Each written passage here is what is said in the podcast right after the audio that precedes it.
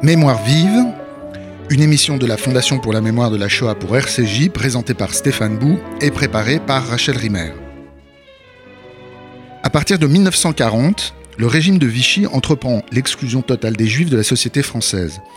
La spoliation de leurs biens constitue une étape clé de ce processus. Pour mener à bien le pillage du patrimoine des Juifs, les notaires, en toute légalité, se sont mis au service de la politique antisémite de l'État français.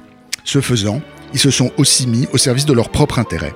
À la Libération, la restitution des biens spoliés a été très incomplète, c'est le moins que l'on puisse dire. Et depuis, le notariat français, qui refuse toujours d'ouvrir les archives, n'a jamais rendu de compte sur ses agissements pendant l'occupation. Dans son dernier documentaire, Stéphane Bihan revient sur ce qu'il dessine comme le dernier secret de Vichy. Donc son dernier documentaire qui, qui a pour titre Les notaires sous l'occupation. Euh, le dernier secret de Vichy, soit cette participation massive du notariat français à la politique antisémite de Vichy. Son film raconte comment les notaires ont été les complices efficaces d'un racisme d'État, pourquoi ils ont su échapper à l'épuration et de quelle manière beaucoup d'entre eux se seraient enrichis dans cette entreprise. Bonjour Stéphane Bihan. Bonjour Stéphane. On avait eu le plaisir euh, de vous recevoir dans notre émission l'année dernière, ou il y a un an et demi, je, ne sais plus exactement, pour parler ensemble de votre précédent film qui était consacré au, procès Papon, qui était situé à Bordeaux, comme ce film-là aussi, qui est situé à Bordeaux. On, reviendra à partir de, Il est situé à Bordeaux à partir de certains témoignages que vous y faites. Euh, est-ce que c'est, c'est, ma toute première question, est-ce que c'est ce travail-là, ce, travail sur le, le, procès Papon, euh, qui vous a conduit sur ce nouveau projet de, de, de vous intéresser à ce qu'a été euh, cette attitude du notariat français pendant l'occupation. Oui, tout à fait. Euh, à l'issue du, film euh, et pendant, pendant, je dirais, la préparation de mon film, je me suis rendu compte évidemment que Maurice Papon s'occupait aussi, administrativement du moins, de l'organisation économique à Bordeaux. Et donc j'avais vu plusieurs documents aux archives mais l'objet de mon film ne portait pas sur ce point-là, puisque euh, Maurice Papon euh, était accusé de crimes contre euh, l'humanité, pour d'autres pour la déportation de 1600 personnes. Donc, je n'avais vu que passer ces, infos et j'avais eu envie d'aller plus loin. Et c'est vraiment, ça a été vraiment le, le déclencheur. Donc, ensuite, je suis allé dans les archives, notamment aux archives nationales, aux fameuses archives du commissariat général aux questions juives. Et là, euh, à, ma, à ma grande sidération, euh, j'ai euh, constaté l'omniprésence de documents notariés. Hmm. Et, donc, j'ai commencé à, à, à m'intéresser à cette question de la spoliation des biens juifs sous l'angle des notaires, en me rendant compte que peu de choses avaient été euh, sur cette question. alors, euh, on, va évidemment se concentrer sur cette question euh, du notariat français pendant l'occupation. Il, faut revenir évidemment un, une toute petite minute sur ce qu'on appelle arianisation et, et, sur le fait que ça ça provoque immédiatement une politique de spoliation, de vol légal. Hein. La situation, je crois, est de. En, tout cas, l'expression arrive dans votre film. Je crois qu'elle vient de, Pierre Vidal-Naquet, si, si je me trompe plus, euh, qui est une étape euh, importante dans le processus de destruction des Juifs. Hein. C'est, vous un des historiens que vous interviewez dans votre film le rappelle. Pour Hilberg, après la désignation, il y a l'appauvrissement. Donc c'est, c'est un moment euh, capital de, disons, l'intégralité de la politique antisémite dont ont été euh, victimes euh, les Juifs pendant la guerre jusqu'à leur destruction. Euh, alors rappelons ce que c'est que ce, moment de la, de la vente des, des, biens du patrimoine juif et comment les hommes de Vichy ont-ils fait justement des notaires un rouage essentiel de cette nouvelle politique qui se met en place donc en 1940 alors on va essayer de ne pas faire trop trop long. Euh, l'organisation, effectivement, euh, l'organisation économique notamment, euh, c'est quelque chose qui a peut-être été un petit peu minoré. Euh, bien sûr, euh, on a, on a, voilà, on s'intéresse euh, beaucoup de films ont traité euh, de la déportation et, et l'aspect euh, économique est quelque chose que l'on connaît moins, même s'il y a eu euh, de grandes expositions qui ont été faites sur ces questions. Mais en tout cas, dans, dans les documentaires, c'est quelque chose dont on parle assez rarement, notamment parce qu'en en fait, il y a peu d'archives visuelles sur cette politique. en France, les, les, les autorités d'occupation allemandes commenceront euh, l'organisation économique à partir très tôt, hein, à partir de, septembre 1940, euh, dans la partie occupée euh, du territoire, à la suite de ce qu'ils ont fait, évidemment, de ce qu'ont fait les nazis en Allemagne. Et, donc ça va commencer en septembre 1940. les Français commenceront un petit peu plus tard. officiellement, ça, commencera avec la création du commissariat général aux questions juives, donc on est plutôt sur mars 1941. et évidemment, la, la, deuxième loi euh, du statut des Juifs avec euh, une loi d'organisation économique euh, du 22 juillet 1941. Hmm. Pour la partie française, ce sera plutôt l'été 41. Et en fait, elle va, elle va commencer déjà. Hein. C'est ce que j'ai moi. C'est ce que j'avais cru comprendre effectivement en voyant votre film que le commissariat général aux questions juives arrivait pour réguler quelque chose qui avait été déjà mis en place. Exactement, de façon presque sauvage, on va hmm. dire. Euh, voilà. Et en fait, à Bordeaux notamment, ça va commencer très tôt, de façon très intense, euh, violente, dès euh, septembre, octobre 1940. Ça, c'est moi, j'ai, voilà, je, je, connaissais l'existence évidemment, enfin, de cette loi de, de, du 22 juillet 41, mais en fait, en France, ça commencera avant. Et il s'agit, euh, il s'agit d'exclure euh, les populations juives de la vie économique en leur volant légalement euh, donc voilà, c'est ce fameux oxymore, hein, ces deux termes contradictoires. Il mmh. faut bien comprendre que c'est un vol, mais c'est un vol légal de la part de Vichy, donc dans un deuxième temps. Euh, voilà, parce que n'oublions pas que Vichy est un État de droit. Hein. Alors ça peut-être faire euh, sauter les, juristes quand je dis ça, mais on peut, on peut avoir un État de droit injuste. Mmh. juste. Voilà, le droit et la justice, c'est deux choses différentes. Et Vichy est un État de droit. Vichy, d'ailleurs, a une activité législative euh, très importante. Donc, qui dit état de droit, euh, qui dit vol, il, faut, il y a un vol, mais il faut que ça soit bien fait. Il faut que ça soit, entre guillemets, dans les règles. Il faut que ce vol soit légal. On va donc faire appel aux spécialistes de la propriété, que sont euh, les notaires, et c'est eux qui vont légaliser, ils vont officialiser cet acte euh, inique, cet acte de vol. Vous, vous dites dans le il film... il n'y a pas de spoliation sont les notaires. Donc leur participation, elle, est, euh, elle est essentielle. C'est un rouage essentiel. Ce n'est pas le seul, mais c'est un rouage très important pour rendre ce vol à nouveau euh, légal. Oui, il faut des notaires pour que, pour que l'oxymore, effectivement, euh, soit possible, pour que, absolument. Mais, mais, mais, vous dites dans le film que la profession notariale, c'est tout de suite lié avec le nouveau régime. Est-ce qu'on peut être aussi catégorique que cela hein Est-ce qu'on peut, est-ce qu'on peut dire que la profession dont les instances représentatives seraient majoritairement antisémites Vous citez des textes absolument accablants, mais est-ce qu'on peut généraliser à ce point-là? Alors, non, ne généralisons pas. J'espère que le, que le film a essayé d'être euh, d'être le plus précis possible. Euh, il y a deux organisations notariales euh, au début de la Deuxième Guerre mondiale en France. il y a donc les notaires ruraux et l'Association des notaires de France, l'ANNF. Mmh.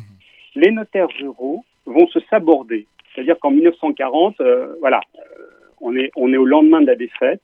Et les notaires ruraux vont décider, euh, vont réaliser qu'il y a autre chose à faire que de continuer à s'organiser, euh, à organiser la profession. La NNF, elle, au contraire, va rester euh, présente et va très vite, ça, voilà, c'est dans les archives, va très vite écrire au nouveau ministre de la Justice, hein, puisque le ministère de la Justice est l'autorité de tutelle jusqu'à aujourd'hui du, du, notariat. Elle va donc écrire à Alibert, qui, qui, est une personnalité euh, connue à l'époque et, connue notamment parce qu'il vient, euh, il vient de l'extrême droite. Ce n'est pas n'importe qui, hein, c'est un mmh. antisémite notoire. Et l'ANNF va très vite euh, écrire cette lettre en disant substance, voilà, nous, nous, nous, vous soutenons, euh, il, y a, il faut redresser le pays et nous sommes à vos côtés euh, dans cette tâche immense. Alors, ils, sont et, cette là date d'août 1940. Non, mais j'ai envie de parler d'un certain empressement. J'ai envie de citer deux choses. D'abord, le fait que, euh, que vous rappelez dans votre film, c'est que des notaires ont se sont adressés, disons, de leur propre initiative au commissariat aux questions juives pour leur dire on va vous aider à identifier des biens qui appartiennent à des juifs ou euh, bah, par exemple à des couples mixtes. Bah, enfin, on va vous aider.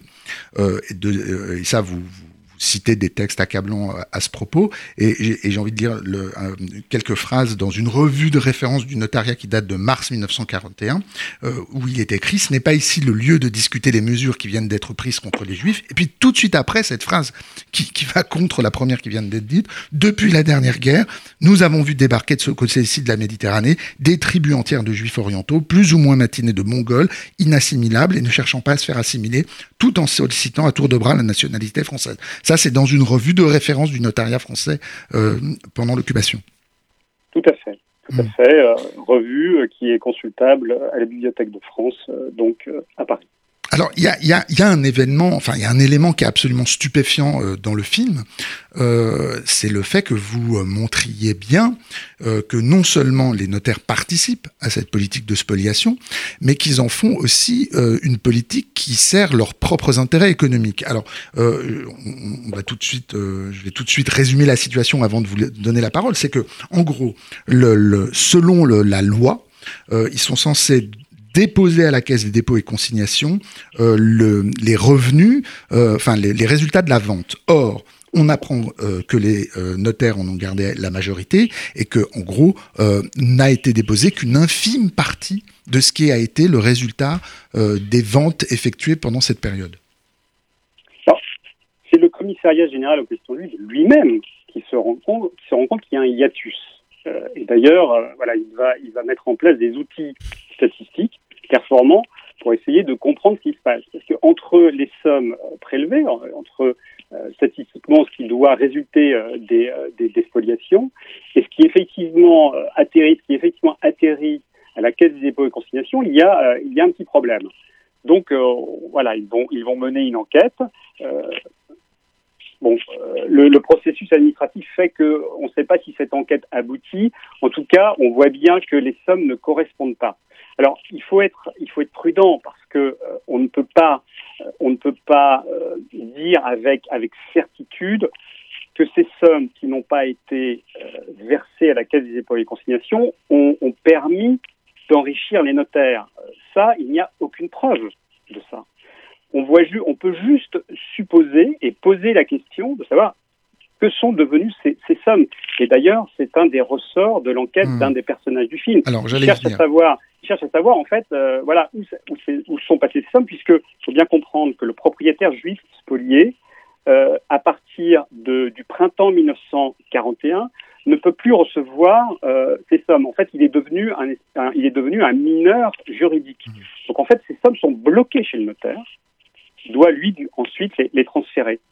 Et à la fin de la guerre, euh, on verra bien qu'effectivement, il y a euh, entre 5 euh, milliards, il en manque, il en manque. Alors il y a différentes estimations, hein, c'est assez complexe à faire, mais il, il en manque une grosse partie. Hmm. Donc ces sommes, voilà, n'ont pas été, euh, n'ont pas été restituées, n'ont pas été transférées et ne seront pas ensuite, dans leur totalité, restituées. Alors, euh, juste euh, avant qu'on vienne évoquer ces personnages qui apparaissent dans votre film, hein, ces personnages comme Michel Alitanci ou Nadine Angèle, qui sont des, des gens dont la famille a été spoliée, j'aurais juste quand même donné quelques chiffres que vous, que vous donnez, via notamment Vincent Lecoq, qui a écrit un livre, sur, qui est un historien qui a écrit un livre sur les notaires pendant l'occupation, où, où, il rappelle que le montant des honoraires des notaires est passé de 712 millions de francs en 39 à 1 milliard 331 millions en 1942. Euh, ce qui est quand même euh, déjà le signe dans une économie désastreux, une économie exsangue, exsangue. Dans une économie exsangue. Hein. Absolument. On, et on est bien sous l'occupation. Et, et, il faut noter cette chose, peut-être sur laquelle on reviendra après, c'est que après euh, la fin de la guerre, les notaires ne sont pas épurés. On, revient, on, on, reviendra sur cette question-là, mais ils arrivent à obtenir le fait qu'ils ils peuvent compenser le manque à gagner résultant de l'abrogation de l'arianisation, ce, qui est, ce qui est une décision absolument phénoménale, aberrante, qui montre bien que d'une manière ou d'une autre, euh, euh et avec et j'entends bien toutes les précautions que vous avez pour rappeler cette histoire, ils ont ils, ils ont profité de la situation. Mais mais ça c'était pour clore la parenthèse sur la question de leur intérêt euh, propre. Je, je, je, voudrais revenir sur ces personnages, Michel euh, Alétancy et Nadine Angèle, surtout Michel Alétancy qu'on voit euh, euh, tout au cours du film.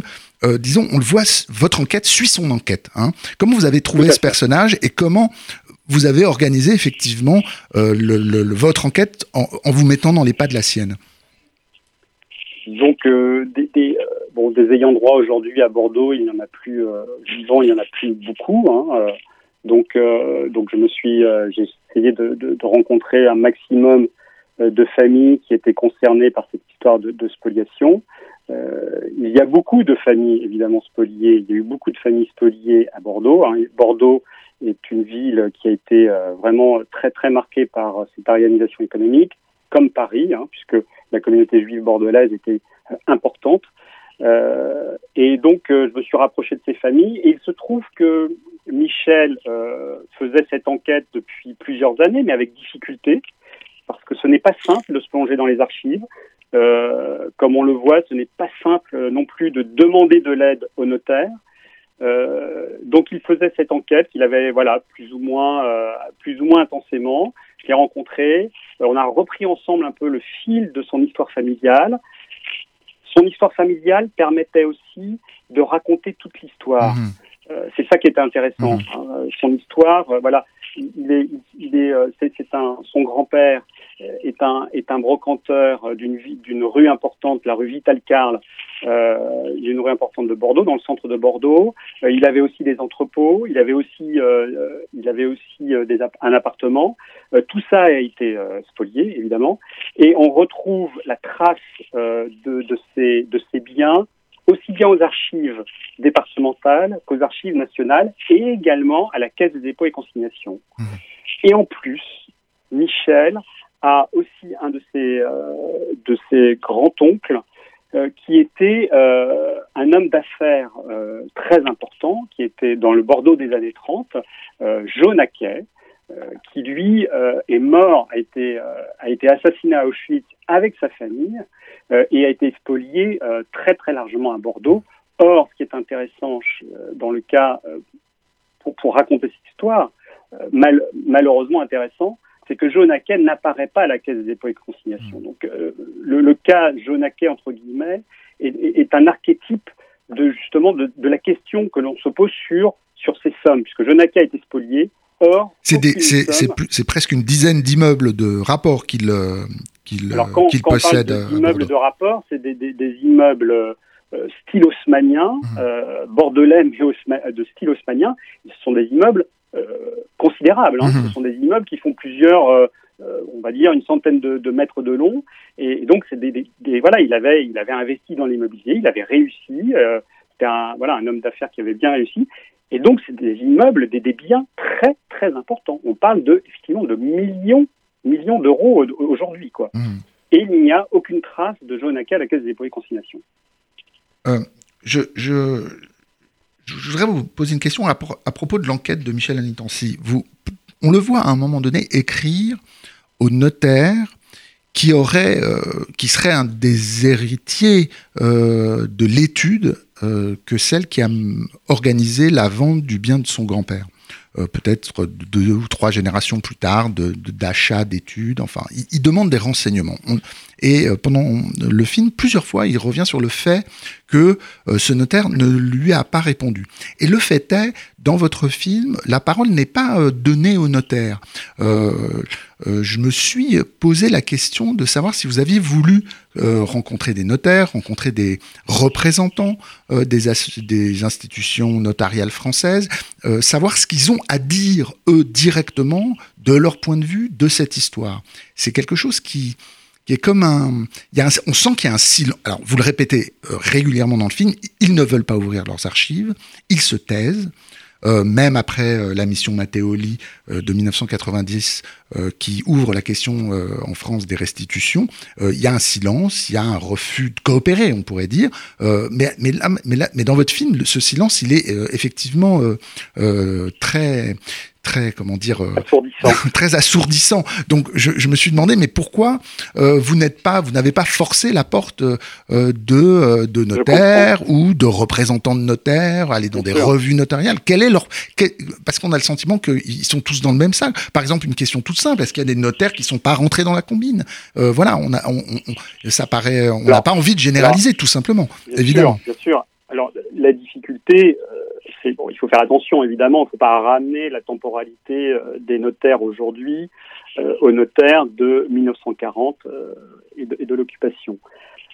effectivement, cette lettre qu'envoie cet appel à l'aide qu'envoie Michel dans le film, cette lettre qu'il envoie en recommandé. Hein. donc c'est un recommandé qui a été signé euh, il l'envoie pas euh, aux descendants du notaire euh, en question, du, du, du, notaire qui était en place en 1941 au moment de la spoliation des biens de son grand-père, mais il l'envoie au notaire qui euh, a, a, a, pris la dé, a, et son successeur, son, mmh. son successeur, repris l'étude. Mmh. voilà, repris l'étude. Reprenant l'étude, il a gardé les minutes et les archives des, du cabinet successif. Il a repris le cabinet, mmh. donc il a, il a en sa possession. Il est le gardien euh, des archives, de l'étude. Il est le gardien mmh. des archives. Alors, il peut les avoir versées aux archives départementales. Il se trouve que là, ce n'était pas le cas, puisque Michel avait vérifié si c'est, alors, ce qu'on appelle les minutes, avaient été versées euh, aux archives. Ce n'était pas le cas. Donc, il s'est adressé à son successeur, même si c'est son successeur 70 ans plus tard, mais son successeur quand même, puisqu'en fait, euh, c'est facile. Hein, vous, appelez la chambre de la chambre euh, notariale et ils vous diront quel est le successeur de maître Intel en 1940 euh, en 2020. Mmh. Et, ce, et ce notaire n'a jamais répondu. Mais, vous n'êtes pas allé le voir. Donc là, vous n'avez pas sonné à sa porte. Non. Alors non, euh, je n'ai pas sonné à sa porte. Pour moi, euh, d'abord, comme vous pouvez vous rendre compte, je ne suis pas Élise Lucet. Euh, et, et, et, si vous voulez, c'est, mes, mes, blagues à part, euh, pour moi, c'était important dans un premier temps, en tout cas, de faire un constat et, et de le faire bien, c'est-à-dire que euh, d'amener les arguments, euh, les preuves, le contexte, euh, et, et, de lancer un débat. Mais je ne voulais pas que le film devienne un débat en soi. Mmh. je ne voulais pas qu'il y ait pour moi, c'était important de faire d'abord euh, ce constat, et, j'espère, et j'espère de lancer un débat. Bon, malheureusement, le film a été diffusé pendant le confinement, mais euh, peut-être que euh, dans, un, dans une diffusion ultérieure, nous pourrions avoir un débat à la suite du film. Et ça, évidemment, j'aimerais beaucoup. Il faudrait donner la parole aux notaires et savoir ce que eux en pensent. Mais en tout cas, pour moi, le film a été construit et dans son écriture, il a été construit comme une enquête. Et, et il fallait d'abord démontrer et raconter l'histoire avant d'aller frapper à leur porte. Alors, dans, dans ces... en, sachant, en sachant pour Pardon. finir que pour répondre aussi à votre question, euh, dans le bottin téléphonique euh, du nota de, bottin téléphonique de Bordeaux en 1940, euh, il y a 28 euh, notaires qui sont euh, répertoriés dans, sur le, sur le, dans le bottin. 28 notaires bordelais, bordelais, hein, pas girondins, bordelais. Mmh. Un, un, un, sondage assez, assez simple de ma part dans les archives du commissariat général aux questions juives a relevé 25 noms différents de notaires bordelais. Un sondage rapide, mmh. un sondage pas systématique. Donc je réponds à votre question. 25 noms sur 28. Euh, voilà, j'ai vu 20, 25 noms. Donc oui, forcément qu'il y a eu des notaires qui n'ont pas marché dans la combine. Euh, on, l'espère tous. C'est impossible de savoir. Euh, je, le redis à nouveau, les notaires, l'association des notaires ruraux se saborde en 1940. Donc il y a eu, il y a eu sans doute des, des, gens qui, qui n'ont pas voulu fonctionner dans cette dans cette spoliation. Hmm. Mais voilà, il y a aussi à Bordeaux une grande partie des, des notaires bordelais euh, ont participé à la spoliation des biens juifs euh, des, des, juifs de, le, de, de, la ville. Alors, dans cette histoire, hein, on comprend bien que vous avez voulu raconter l'histoire et pas ouvrir, enfin, en tout cas, permettre un débat, mais pas l'ouvrir dans ce film-là. Peut-être que ça viendra dans un film ultérieur, euh, je l'espère en tout cas. Il euh, y, a, y, a, y, a, évidemment ce moment euh, sur lequel il faut s'attarder dans les dernières minutes de l'émission, qui est le moment de la fin de la guerre. Euh, je, vais, je vais tout simplement lire les, les, ce qui, ce qui est, les deux textes qui, sont, qui défilent à la fin de votre film et qui, on, pourrait dire, récapitulent ce moment de l'après-guerre. Euh, vous y dites, vous y écrivez, à la libération, le ministère de la Justice interroge les instances notariales sur les, hautes, les fautes éventuelles de ses membres pendant l'occupation. Elles répondent non, pas connaître. Résultat, la profession notariale a été la seule profession de France à ne pas subir la moindre épuration. J'ajoute à cela que pendant le film est évoqué la question, enfin est évoqué le fait que certains notaires parlaient d'une de résistance larvée euh, qu'ils auraient été les les, les, opérateurs de ce qu'ils qu appelaient une résistance larvée, je ferme la parenthèse. Et deuxième partie du texte qui donc défile à la fin de votre texte, de votre film, parallèlement, donc parallèlement au, fait qu'ils n'ont pas subi la moindre épuration, les notaires demandent une augmentation de leurs tarifs au motif que l'activité de leurs transactions est progressivement freinée par des lois nouvelles. Et que désormais certaines sources du produit des études sont complètement taries. Je ferme les guillemets, source étant un mot qui vient des notaires. Évidemment, source, on voit évidemment à quoi euh, cela renvoie. Et donc, par décret du 10 août 1945, la République leur accorde cette augmentation. Et il y a un historien dans le film, euh, Marc Mazurowski, qui dit il y a de quoi s'interroger sur les protections dont, enfin, dont dont a bénéficié cette profession à l'époque et dont elle continue à bénéficier, on pourrait dire aujourd'hui, puisque effectivement, c'est là où il y a, au début, je vous avoue, quand, j'ai lu les derniers secrets de Vichy, je me suis dit que ce titre est un peu racoleur. On, ne sait pas, mais là, effectivement, il y, a, quelque chose comme une sorte de, de, de, mystère à propos de cette, de cette histoire-là, quoi. Oui, oui, ben, on peut, on peut, on peut effectivement euh, s'interroger euh, de cette euh, de cette protection, euh, du fait que que notaires n'est pas euh, n'est pas entrepris à contrario d'autres euh, au contraire d'autres professions un travail de mémoire. Je vous mets au défi, je mets nos, auditeurs au défi de, chercher sur les sur ne serait-ce que sur les sites internet du Conseil supérieur du notariat ou les autres sites de la profession. Je les mets donc au défi de trouver une seule ligne sur ce que faisait la profession entre 1940 et 1945. Rien, il n'y a rien. Euh, c'est aussi ça qui a motivé mon film. Euh, c'est pour moi euh, qui m'intéresse à l'histoire, notamment de cette période. Euh, bien sûr, quand on fait un film, on, lutte contre les limbes de l'histoire, on lutte contre l'oubli. Et il y a un curieux oubli autour de, du notariat, très curieux, qui crée un malaise. Alors après, c'est, c'est, je suis pas un journaliste d'investigation, mmh. donc euh, les protections dont bénéficient les notaires, elles existent. Euh, ça, voilà, ça mérite enquête. Euh, pourquoi les notaires, pour rebondir sur ce que vous, ce dont vous parliez au, au début de votre question, pourquoi les notaires ne vont pas être épurés? Alors, il faut à nouveau bien comprendre que l'épuration en 1945 ne va concerner que les cas de, d'intelligence avec l'ennemi. Hein. Donc, c'est sur le papier, c'est normal que les notaires ne soient pas épurés.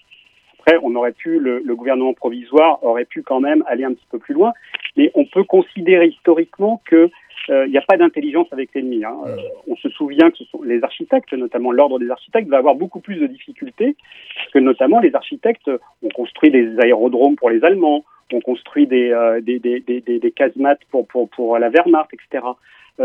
Voilà, donc il n'y a pas d'épuration. Et les notaires vont faire deux choses qui, rétrospectivement euh, vont les aider aussi à passer à travers euh, les gouttes et même euh, à profiter finalement de, de, de, la reconstruction et de la, et de, de la République. ils vont, vous savez que les Américains, je vais essayer de faire court, hein, les Américains vont essayer de, de, de, d'utiliser les, les, fameux billets Amgot, mmh. d'imposer les, les, billets Amgot, hein, donc les, comme ils l'ont fait en Italie, euh, des, des, billets donc euh, d'occupation, une monnaie d'occupation. Le général de Gaulle va s'opposer fortement à, à, cette monnaie, et les notaires très vite vont, vont faire comprendre que eux, de toute façon, n'utiliseraient pas cette monnaie si elle devait exister, ils ne l'utiliseraient pas.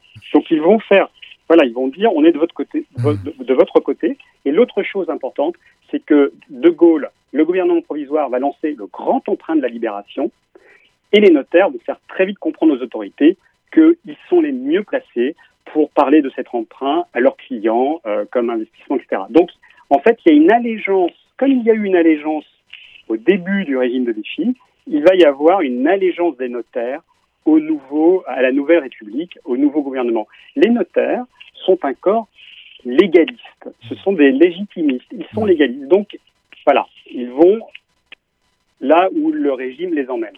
Bon, ils, bah, sont, je... euh, voilà, ils sont toujours euh, près du, du, Voilà, ils sont proches du régime en place. Bon, je, ils, ont servi, ils ont servi de, avec zèle le régime de Vichy. Ils serviront efficacement la nouvelle République. Je, vous remercie Stéphane Bion. On est malheureusement obligé de s'arrêter là. Alors, je, votre film Les notaires sous l'occupation, le dernier secret de Vichy, qui a, qui est soutenu par la Fondation pour la mémoire de la Shoah, a été diffusé le 4 mai sur France 3 Aquitaine pendant, pendant le confinement. On voulait, on avait l'intention de parler avec vous avant pour inviter évidemment les auditeurs à le voir. Euh, j'espère qu'il va être possible de le revoir, qu'il va être diffusé. Je crois que vous m'avez dit qu'il allait possiblement être diffusé sur une chaîne nationale. À ce moment-là, on en reparlera euh, à cette occasion et on en reparlera d'autant plus, j'espère, si effectivement il suscite les réactions auprès de la profession. Euh, voilà, puisque c'est vraiment quelque chose comme une parole venant de ce monde-là qu'on attend. Euh, c'est ce qu'on comprend en voyant votre film. Euh, merci beaucoup encore, euh, donc Stéphane. C'était c'était Mémoire vive. Deux adresses pour nous réécouter radio-rcj.info et mémoire vive au pluriel.net, ainsi que sur l'application RCJ.